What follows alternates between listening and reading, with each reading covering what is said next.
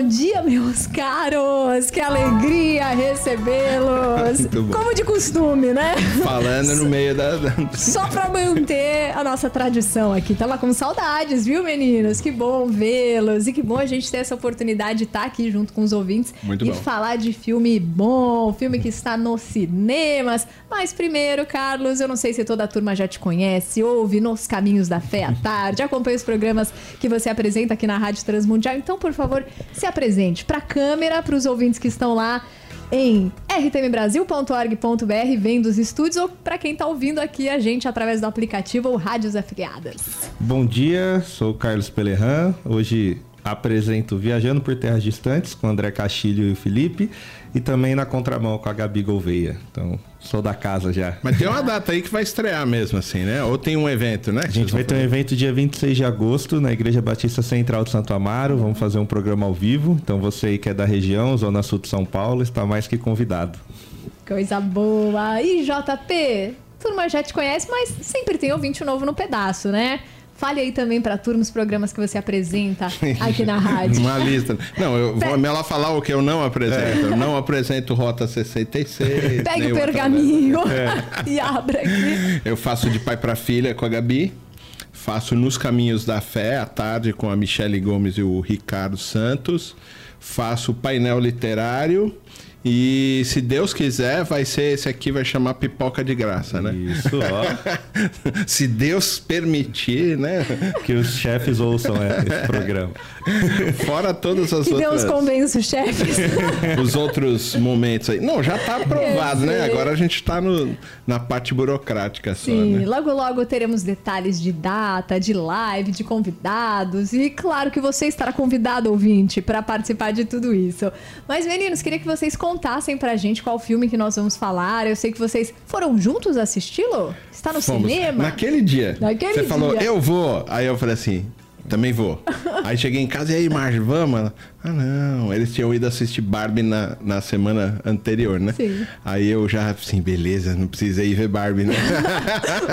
Tema de hoje é Barbie. É, aí eu falei, vamos assistir esse aí, vamos lá, eu e você, não sei o que. Ela, ah, não, sabe, minha esposa não sai muito de casa, não. Aí ela, não, não, não, vai, vai, vai você, vai lá, meu. Chama os meninos, eu falei, eu vou chamar eles. Então aí eu falei, vamos, vamos no cinema, vamos, então vamos todo mundo. Que Nós chegamos legal. uma hora da manhã em casa, né? Foi, o filme não acaba nunca, né? Tá- ter- terminou hoje, né?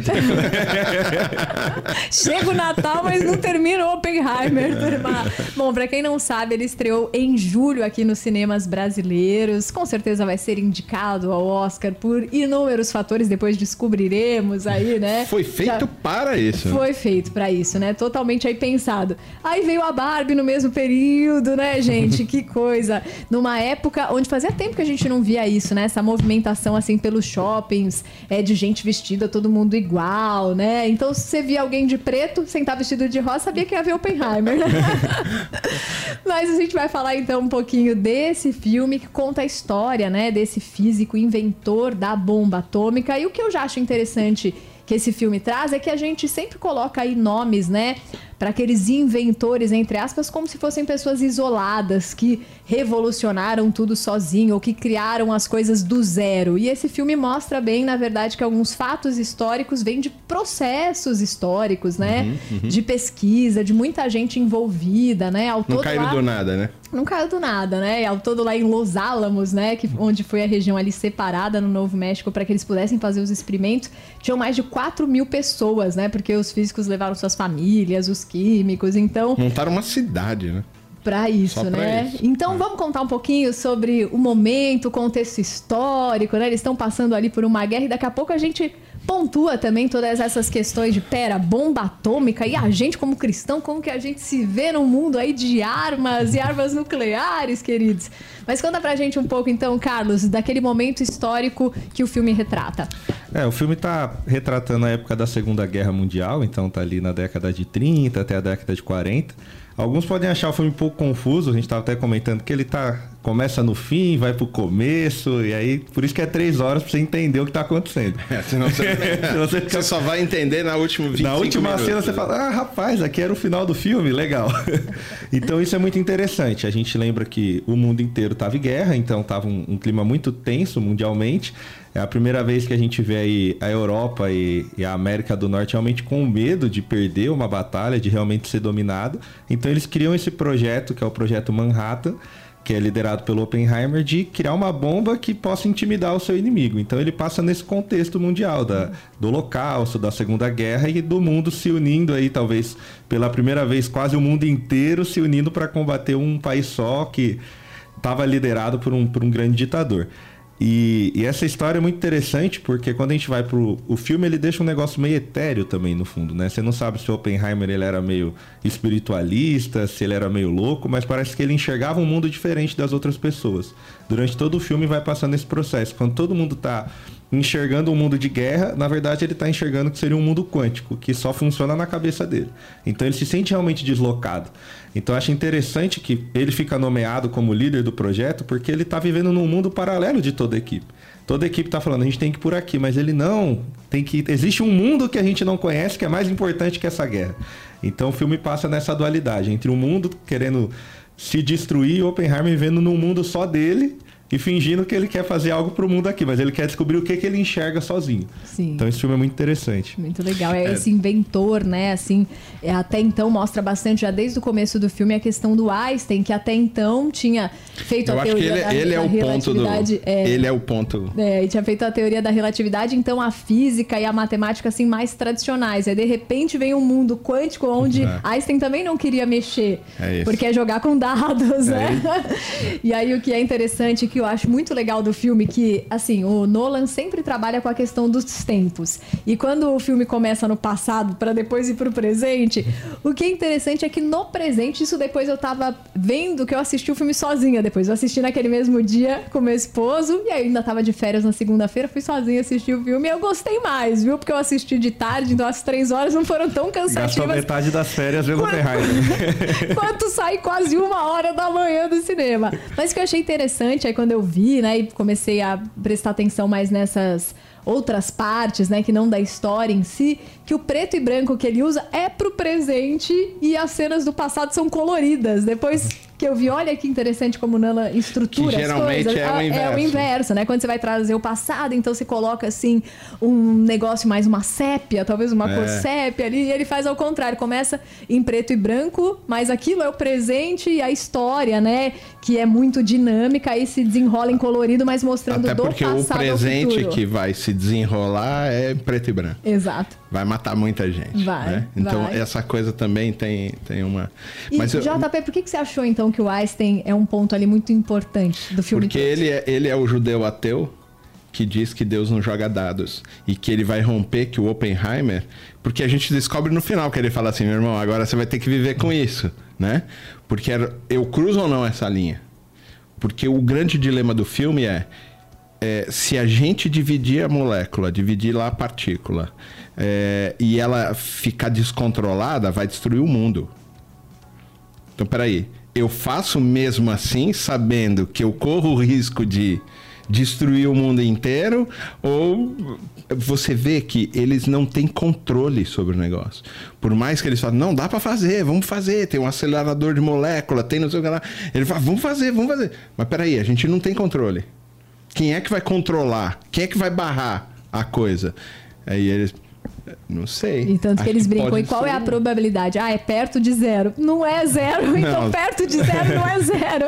E aí a bomba poderia mesmo, de fato, ter uma proporção, né, de começar a explodir, não parar com essa Exato. explosão, alcançando um número não, muito ia ficar, maior. Ia ficar né? dividindo molécula o tempo Sim, todo, ia destruir é. toda a atmosfera, ia destruir o mundo inteiro. Sim. E aí, me parece que o filme vai levar para esse lugar assim, de que os caras são irresponsáveis nesse sentido, de que eles estão pensando, ele está pensando na ciência, né, o, o Oppenheimer, e, e os Estados Unidos que banca o negócio está pensando em destruir o inimigo. Sim.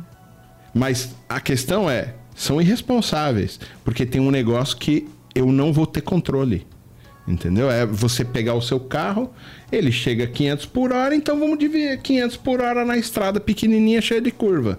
É irresponsável. Você não tem controle sobre isso. Em algum momento a coisa pode, a- se existe uma possibilidade, a gente não arrisca. Sim. Percebe? E aí ele. E acho que o Einstein entra nesse lugar. Que ele é o cara que fala assim: é, a gente não tem controle. Não mexa com isso porque a gente não tem controle. Ele, não, mas é que eu vou. Então você vai ter que. E esse peso tá nele o tempo todo também. Peraí, e se isso aqui acontecer? Tanto que eles vão explodir o negócio, depois fica assim, né? Pra ver se a coisa vai parar, né? Aí, é, parou. E o que é beleza. fantástico também, daí pensando no É. filme, quando explode, ao invés de fazer um barulho de estrondo, fica o silêncio. Exato. Essa jogada do filme é brilhante, né? Explode, ao invés de fazer aquele barulho estrondoso, fica um silêncio, um silêncio, só mostrando as imagens de explosão, explosão. Você fica durante um tempo naquele É. aperto também, por mais que a gente já saiba o fim da história, mesmo assim você É. fica imaginando e depois de bastante tempo em silêncio, um boom estrondoso. Agora ele ali, mostra um né? negócio legal. Essa é uma época onde ó, o Churchill demorou muito tempo para entrar. E ele entra quando chega muito perto da Inglaterra. E aí ele resolve entrar com o processo também dos americanos, que também estavam reticentes para fazer tudo. Os Estados Unidos só entram de verdade nesse negócio contra o Japão por causa de Pearl Harbor. Sim. Né? Então os caras atacam lá e falam assim: Meu, morre, tá morrendo muita gente, morreu muita gente, a gente precisa dar uma lição para eles. Na verdade, foi, eram os kamikaze né? que fizeram em Pearl Harbor. Sim. E eles entraram com a última força que eles tinham. É assim: ah, vamos morrer? Vamos. Beleza, é honra. Nós vamos destruir os caras o máximo que a gente puder. São mesmo assim. E aí eles avançaram, eles gastaram todos os seus aviões, porque eles não tinham mais armas. Então eles jogavam os aviões nos navios, né, nos lugares todos que precisavam e se matavam. E aí sim os Estados Unidos ficaram pressionados a, a usar né, a bomba. E aí eles vão. Aí tem outro dilema ético que é: tá bom, a gente joga onde? Vamos jogar em Kyoto? Vamos jogar em Tóquio? Os Sim. caras queriam destruir tudo, porque eles estavam com muita raiva. Eles precisavam justificar também os impostos pagos e o dinheiro investido lá no, no- no Los Alamos, né? Para criar tudo isso. Eles precisavam dizer: ó, valeu a pena. E eles fizeram isso também. Foi uma manobra de mídia, né, grande. Tipo, tá vendo? A gente jogou, valeu a pena a gente ter feito, acabamos com a guerra, a gente venceu, agora a gente vai controlar, todo mundo tá com medo. Então, para o contribuinte americano, também foi um negocinho, hum, valeu a pena a gente ter investido esse dinheiro. Eles sempre vão jogar isso com as armas, Sim. com o comércio de armas Agora, o que é mais. interessante, JP, no que você, já que você trouxe a questão do Pearl Harbor, quando você vai assistir o filme, ele já é todo romantizado e você sai assim como se, fosse, se o filme fosse te levando pra Exato. ficar do lado dos americanos de forma inquestionável, como se eles fossem bonzinhos da história. Sim. E já o que eu acho interessante do roteirista, do diretor, né, do cineasta Christopher Nolan, é que ele deixa você, na verdade, nessa tensão do começo até o fim, que ora você entende as razões do Oppenheimer, ora você fala, era um cara querendo o seu próprio prestígio Então. como físico. Você vê, ora, o próprio. É, e é baseado numa biografia, né, real. Então, assim, é, o próprio físico ficou nessa dualidade também de. Então, mas eu acho É que bom, é ruim. E o filme consegue passar essa tensão também de questões morais, de bem, de Exato. mal. Que hora você fala assim, não, mas fez sentido, porque olha como o Holocausto tinha matado tanta gente. Ah, mas ao mesmo tempo a Alemanha já estava quase entregue, só foi pra dar a chancela ali no Japão e falar assim: acabou, a gente que manda aqui, talvez não precisasse de tudo isso. Então você sai do filme. Duas, né? Sim. Ah, não, nós só temos duas bombas. Então É, a gente ataca primeira- uma, é isso que eles falam. Taca uma, depois taca outra pra eles falarem assim. E os caras têm mais, meu, eles não vão parar, vão destruir tudo. Aí, ah, legal, mas só tinha duas, né? Três. Eles fazem três. São três? São três. Eles É, tacam mas duas. eles falam, vamos jogar uma, depois a gente joga outra só pra E falar, ô, a gente pode continuar. Pra eles acharem que a gente tem um monte disso aqui. Mas sabe, mas sabe o que eu acho que é interessante no Nolan? O, o, o Oppenheimer é o vilão da história. Sim. O herói é o Einstein. Você entendeu? Porque é o cara que falou assim: eu também podia ter feito isso que você fez. Sim. Eu Mas só quando eu cheguei nesse lugar aqui, eu falei assim: opa, isso aqui eu não tenho controle. Eu não posso fazer. É uma questão ética. O herói é o, é o Einstein, na minha visão. Sim, sim. E, E o eu- Einstein é um físico é, temente a Deus, né? E já o, Que não é tão temente, né? Porque ele é, é- Não, não, ele não é ateu, assim. Tem posicionamentos dele, já li algumas coisas que ele escreveu. Ele acreditava em Deus, Meio não gnóstico. exatamente como nós, mas ele tinha essa questão. É, é que é- é- ele é é agnóstico Sim. nesse sentido, porque ele é o cara assim. É, eu não posso provar que ele existe. Na dúvida. Mas também eu não posso provar que ele não existe. Sim. Então, assim, eu sei que tem uma coisa que alguém tá controlando Sim. que não é a gente. Sim. Essa, isso é muito Mas nítido, pelo menos né? essa questão de se colocar no lugar de uma criatura. Muito bem. É, não, então, essa posição eu acho. Por isso que eu acho Uhum. assim que o filme, ele trabalha com um, um cara que deveria ser o herói e não é. O nome tem o filme, é, é o nome do cara, mas ele é retratado assim. O cara passou uma barreira ética por um ideal, que é esse que ele tá falando. Pô, o cara vive num mundo quântico. Ele tá falando assim: é, tudo bem, é a evolução da ciência, a gente precisa conhecer mais, mesmo que se perca muito. Ou mesmo que a gente arrisque perder tudo. O cara passou essa barreira. E o Einstein não passa. E diz pra ele: se você fizer isso, você vai ter que conviver com isso. Que a gente não vê, porque o outro tá achando que o Einstein tava falando dele, É, né? brigou. O filme inteiro a gente fica, ah, o cara ficou lá, o que, que você falou pro Einstein? Não, não falou nada. Ele tá falando, meu, vou ter que fazer isso aqui. Ele vai ter que conviver com isso. Você vai passar uma linha que a gente não tem controle. É, é lícito, é ético a gente passar linhas que a gente não tem controle, mesmo que muita gente vai se perder?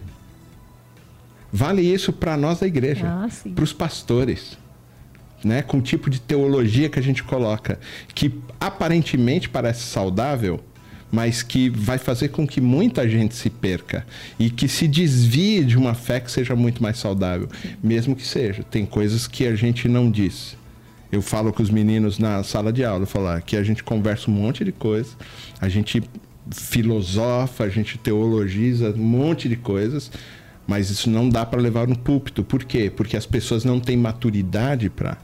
Se você leva isso aqui, você abre uma caixa de Pandora que pode sair qualquer coisa lá de dentro. Reação em cadeia não vai acabar. Uma nunca. reação em cadeia. Sim. E aí me E, parece que o Einstein essa está linha trabalhando é isso. passada justamente por ganhar a notoriedade da genialidade, né?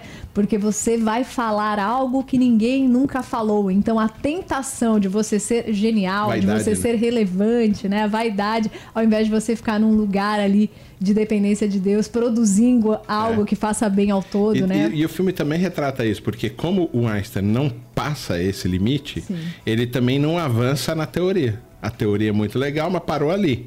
E o cara vai dar um passo a mais. E ele tá falando assim: não, não, não, eu não. Eu não dou esse passo. Então me parece que é, é, o, o filme fica retratando assim: ah, tá lá, tá vendo? Ele vai todo dia no lago. Esse velho é louco. Entendeu?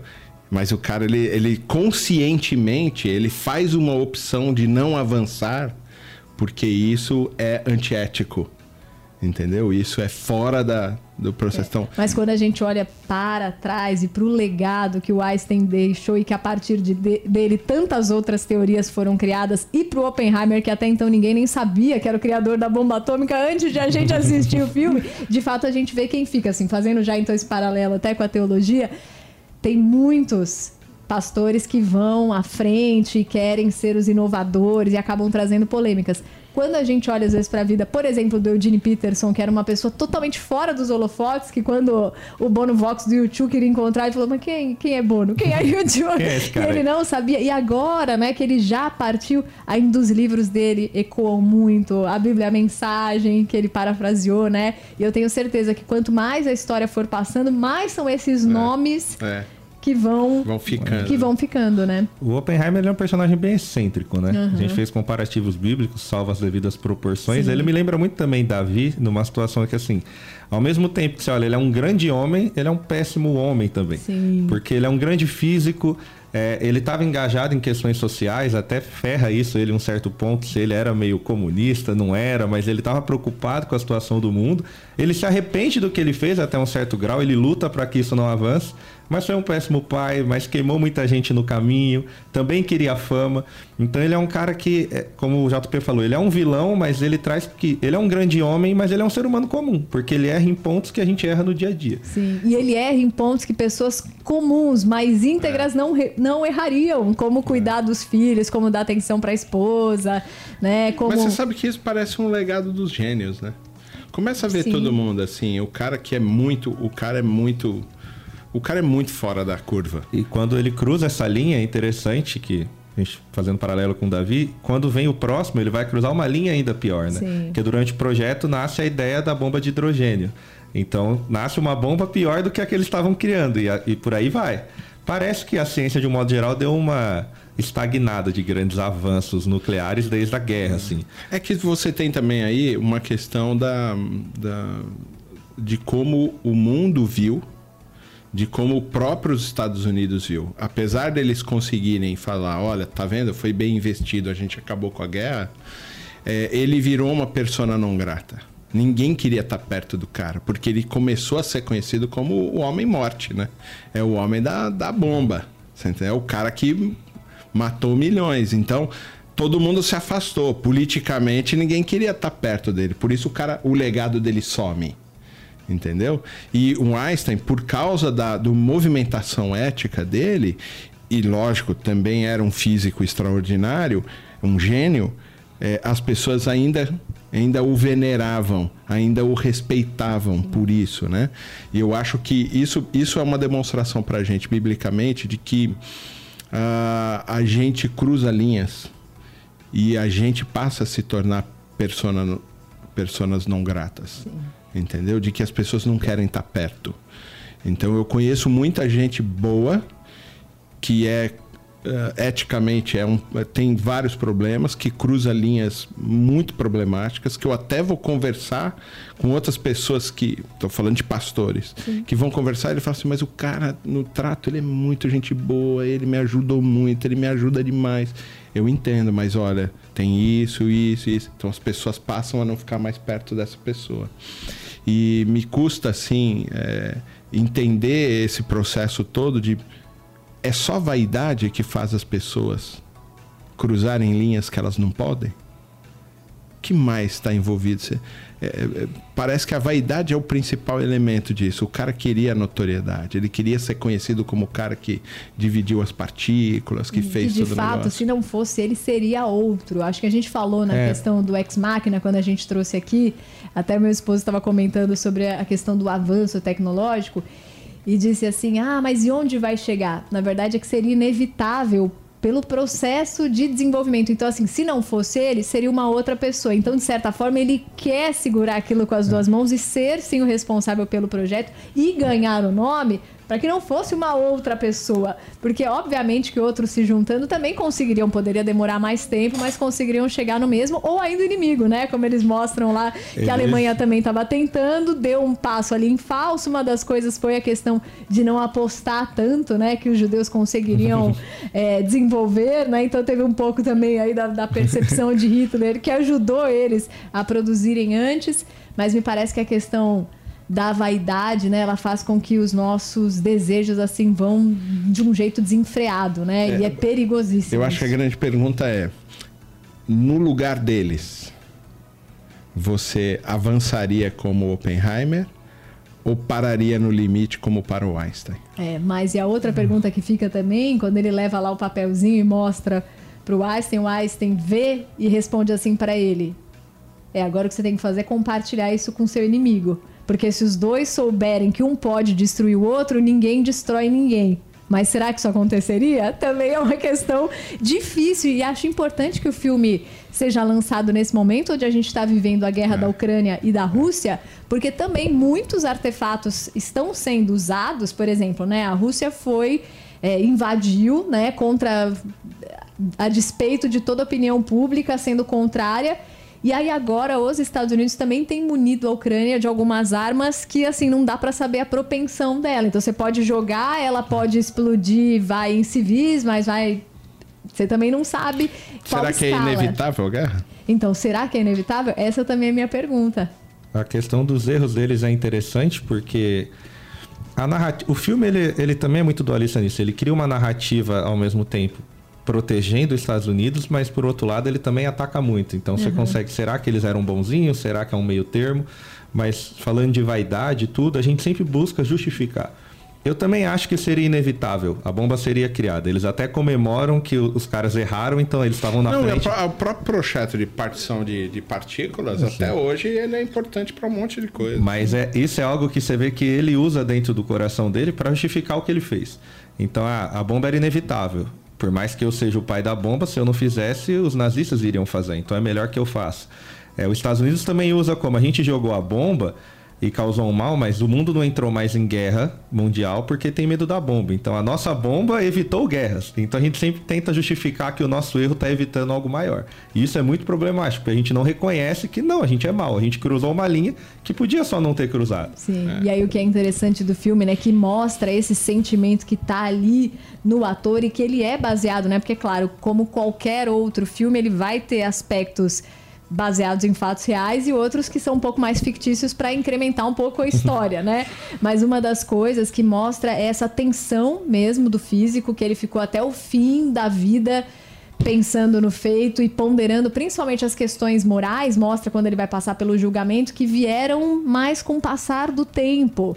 E quando ele foi ali a- apresentar, né, para as pessoas, para os americanos, ele foi dar uma palestra e no começo as pessoas começam a bater palma, né? E ele fica olhando, de repente ele vê ali o rosto de todo mundo se esfacelando e barulho de guerra e gente chorando. Então mostra também como a cabeça dele ficou em ebulição. Depois disso, ficou ali numa situação muito complexa. E eu acho que esse é também um dos pontos de cruzar a linha. Será que a gente tem paz depois que a gente cruza as linhas? Será que a gente acha, né, que às vezes, ah, ah, se eu não cruzar, alguém vai cruzar, você fica naquela sensação, mas depois que você cruza, será que você vai conseguir descansar, colocar a cabeça no travesseiro e Eu- viver eu em paz na que- simplicidade do antes, né? E eu acho que o filme é muito direto, né? Porque ele podia ter falado assim: não, não, a gente vai produzir energia. Porque depois do projeto você tem as usinas nucleares produzindo energia. Então, a própria Ucrânia tem a maior usina nuclear da Europa. E é- essa é uma das brigas que tem lá, né? Os caras estão com medo. Eu jogo uma bomba lá, detona a usina, acaba, Acaba com a Europa, tudo ali. acaba com a Rússia, né? então os caras vão, é melhor não jogar. Então, assim, é, eles poderiam ter feito assim, não, esse projeto é pra gente criar energia a partir da, da divisão de partículas e moléculas. Legal. Não, não. Nós fizemos pra bomba. É, na verdade, destruir. Depois a gente usou pro bem, mas assim, primeiro a gente fez pro mal. Depois a gente vê se tem alguma utilidade boa. É, que na verdade, quando iam falar, né, sempre, ah, a criação da bomba, ele falava, parava e falava assim, não, artefato, artefato, porque justamente ele não queria ter esse peso de estar construindo uma bomba, mas a gente sabia que a finalidade e o tempo que ela ia ser lançada e a data que ela tinha para ser comprovada, tudo era para ser usado na guerra, né? Isso em nenhum momento ficou escondido dele. Eu acho que justamente essa obsessão por ser o responsável pelo projeto que criou a bomba atômica e que deu fim à guerra foi algo que o E uma impulsionou. obsessão de fazer antes da Rússia. Sim. De fazer antes de alguém que pudesse. Mesmo o que a guerra tenha acabado, a gente precisa justificar. É engraçado que o filme trabalha também um conceito de que o homem tem que ser forte sem se arrepender, né? Porque o diálogo dele com o presidente é muito bom. Arrependimento é fraqueza. É fraqueza. Quem é você? Eles vão lembrar de mim, eu sou o presidente, eu que assino o papel pra jogar a bomba. Você é só um físico aí que tá se remoendo por Ninguém nada. vai lembrar de você, não. Então ele mostra bem que quando ele se arrepende, ele se torna fraco. Talvez a gente não, eu pelo menos não li a biografia dele, não sei se ele se tornou um pai melhor, um marido melhor. O final da história parece que ele tá com a esposa ali, ela continua com ele, ele parece que melhora a situação dele, mas ele se torna um homem fraco pro país. O país enxerga, ah, ele ficou fraco. Ele não tá mais preocupado em defender os Estados Unidos. Agora ele quer esse É, você papinho. levantou E um é negócio muito interessante, porque interessante o isso. Einstein é visto assim também, que é ah, o velhinho louco que vai todo dia no lago. Ele, quando se arrepende, quer dizer, o cara que toma uma posição ética como essa e não avança é fraco. E o cara que avança, mas se arrepende de ter avançado, também é fraco. É, Mas não seria reconhecer essa fragilidade, a nossa imperfeição e a nossa maldade, o caminho da redenção, né? Esse é o ponto. num ponto Muito agora. legal, sim.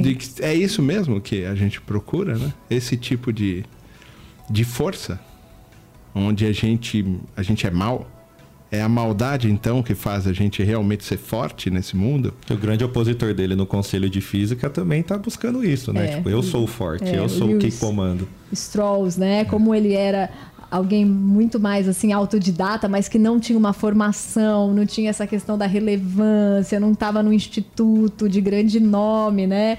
Ele queria ter feito a bomba de hidrogênio e acabou que assim, de alguma forma, nas entrelinhas, nas conversas, acabou tendo um desdém da parte do É. Oppenheimer com contra o Lewis Strauss, É, né? E aí por isso ele é persegue legal. até o fim. Muito legal. Coisa boa, né?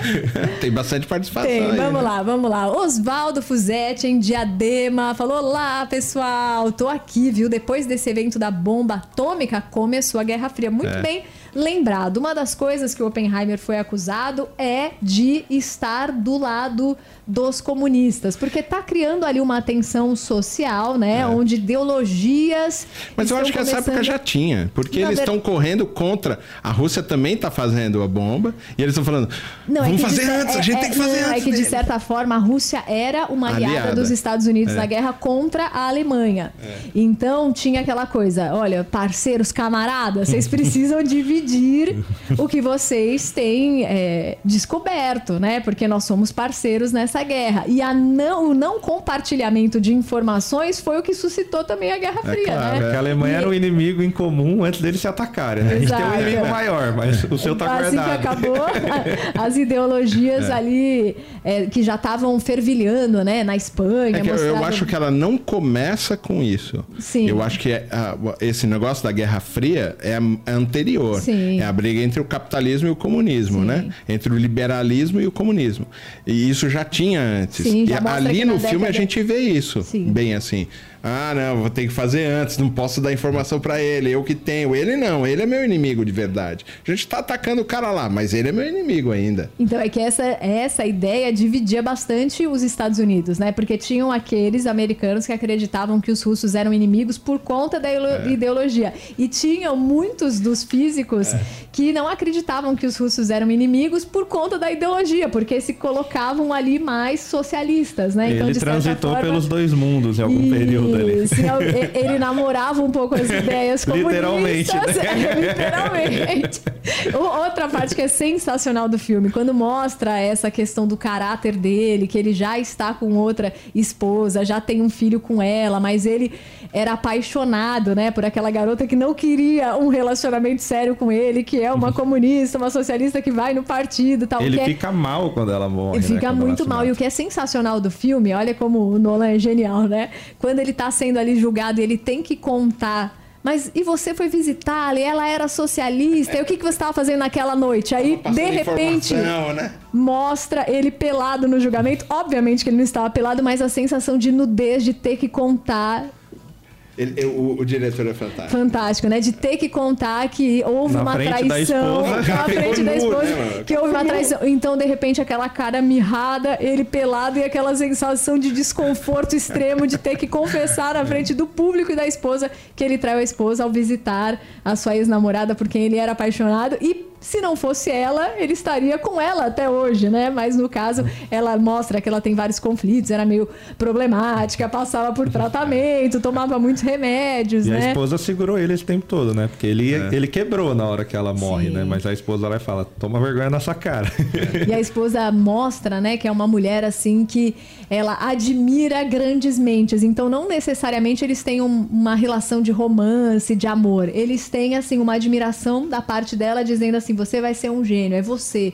Tem que ser você. Então, também muito da parte dela é estar ali do lado dele falando assim: vai, É se prática, recupera né? logo. É prática, né? Vai- Vamos lá. Exatamente, se recupera logo. O mundo precisa de você, não sou eu. Então, às vezes, ela topa também ficar sozinha para deixar ele É, é na frente, né? Bom, vamos ver. Mais recadinhos aqui da turma. Suzana Figueirola, em Lages, falou: Bom dia, amados. Estou ligada aqui na programação, tá top demais, viu? A Taninha desejando um excelente dia aqui para nós, um bom retorno. Quem também tá ouvindo é o seu Jerônimo, obrigada lá de Uberlândia. O Flávio também tá dizendo que tá ótimo o bate-papo. A Joyce Nalim tá na escuta.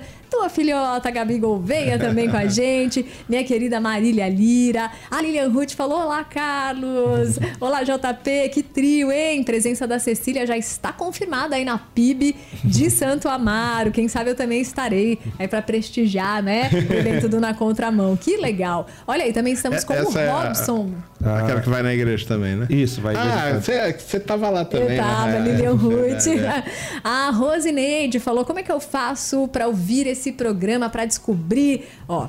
Então calma lá, anota aí, é Pipoca de Graça, ainda não estreou com esse nome. Quando você for procurar este episódio aqui, você vai na parte de especiais, que daqui a pouco sobe lá o programa e todos os outros conteúdos também já estão lá disponíveis. E olha aí o que disse a Joyce. Eu, como uma futura física, percebo que preciso estudar muito.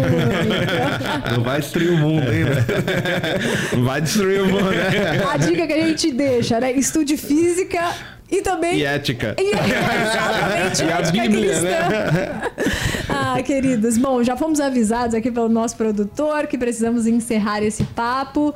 Mas os nossos papos culturais não se encerram, só Não, estão apenas no começo. Toda quarta-feira, nesse horário, a gente se encontra por aqui. Então, muito obrigada, JP, muito obrigada, Carlos. Eu que agradeço, foi muito bom. Muito obrigada, ouvintes. E assistam Oppenheimer, depois passem por aqui para contar pra gente o que acharam.